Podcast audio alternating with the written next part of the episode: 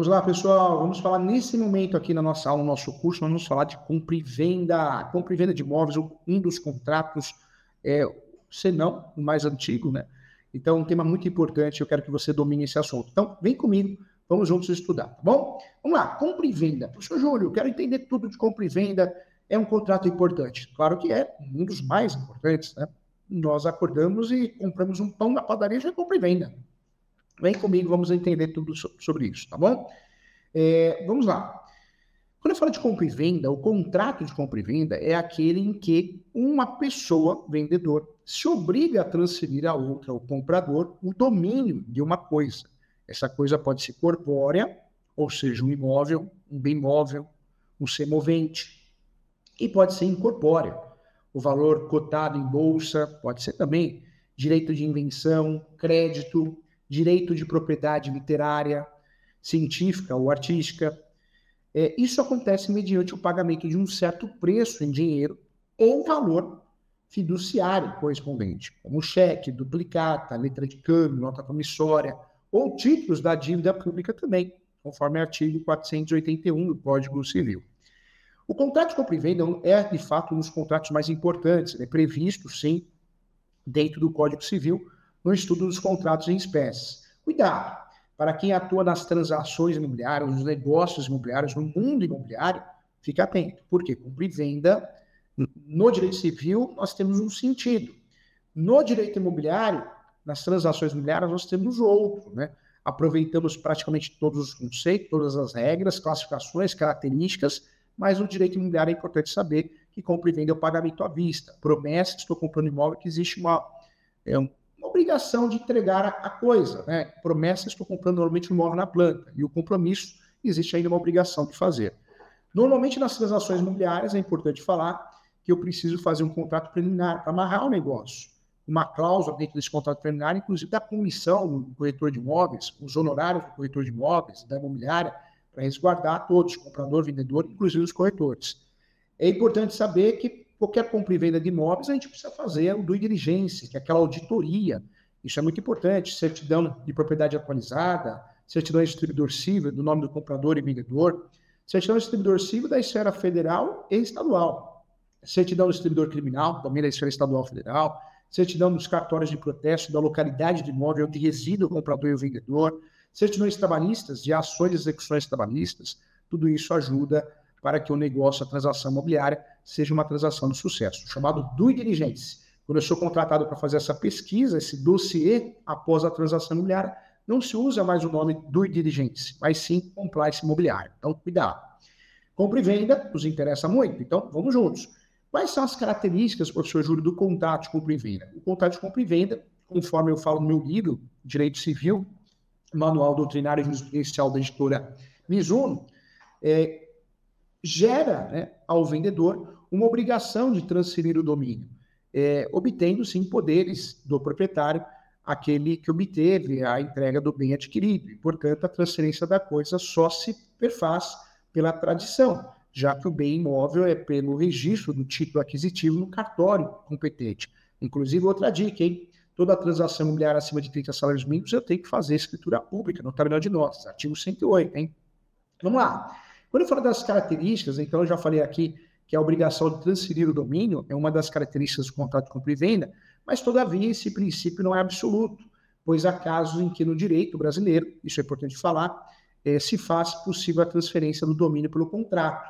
E é o que reza também o artigo 8 do Decreto-Lei 3.545 de 41, alusivo à compra e venda de títulos da dívida pública da União, estados e municípios também ou seja, a celebração do contrato transfere imediatamente ao comprador a propriedade do título.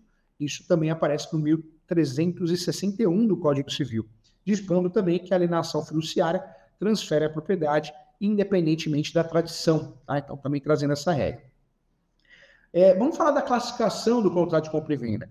A classificação do contrato de compra e venda, gente, conforme eu falo no meu livro, Direito Civil, Manual Doutrinário e Jurisprudencial, é um contrato consensual sinalagmático, oneroso, em regra comutativo ou por vezes aleatório, e em algum, alguns casos sujeito à forma prescrita em lei, solene. Né? No caso da transação imobiliária acima de 30 salários mínimos, tem que ser feita por escritura pública. Porém, no mais, né, no mais das vezes, independendo de qualquer solenidade, portanto, de forma livre, quando eu falo de bem imóvel, venda de carro, moto, tá certo? Que transferir no Detran, né? fazer a transferência. Então, é importante.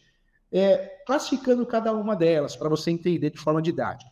Bilateral, sinalagmático, né? ou seja, um contrato onde, onde existem é, obrigações recíprocas, sim, é, entre as partes, onde uma obrigação é causa de outra. Né? O contrato constitui mediante concurso de vontades. Então, por isso, bilateral, sinalagmático, que é o termo utilizado. A classificação oneroso ou onerosa, como faz, oneroso, ou seja, estabelece vantagens e desvantagens para ambas as partes que compõem o contrato. E vale lembrar que todo contrato é bilateral. Todo contrato bilateral é oneroso, né, gente? É oneroso. É, a classificação que eu falei aqui, comutativo ou aleatório, é onde, é, quer dizer o quê? Onde aquele que, em regra, as prestações serão certas e as partes poderão prever as vantagens e desvantagens que normalmente se equivalem. Excepcionalmente, será aleatório quando tiver por objeto coisas futuras e existentes, mas sujeitas a risco. Então, também classifico dessa forma também. O contrato consensual, dentro dessa classificação, consensual ou solene, é aquele contrato que exige apenas a existência de uma oferta e de uma aceitação. Os contratos consensuais, em regra, eles tornam-se perfeitos e acabados com a integração das duas declarações de vontade, contratos solenes formais, e obedece à forma prescrita de lei, caso contrário, o contrato não é válido. Então, importante também. Translativo do domínio, né? É, isso quer dizer o quê? Que o ato casual da transmissão da propriedade geradora de uma obrigação de entregar a coisa alienada é, é fundamento da tradição do registro também. Dentro desse estudo, também é importante estudar e discutir quais são os elementos constitutivos do contrato.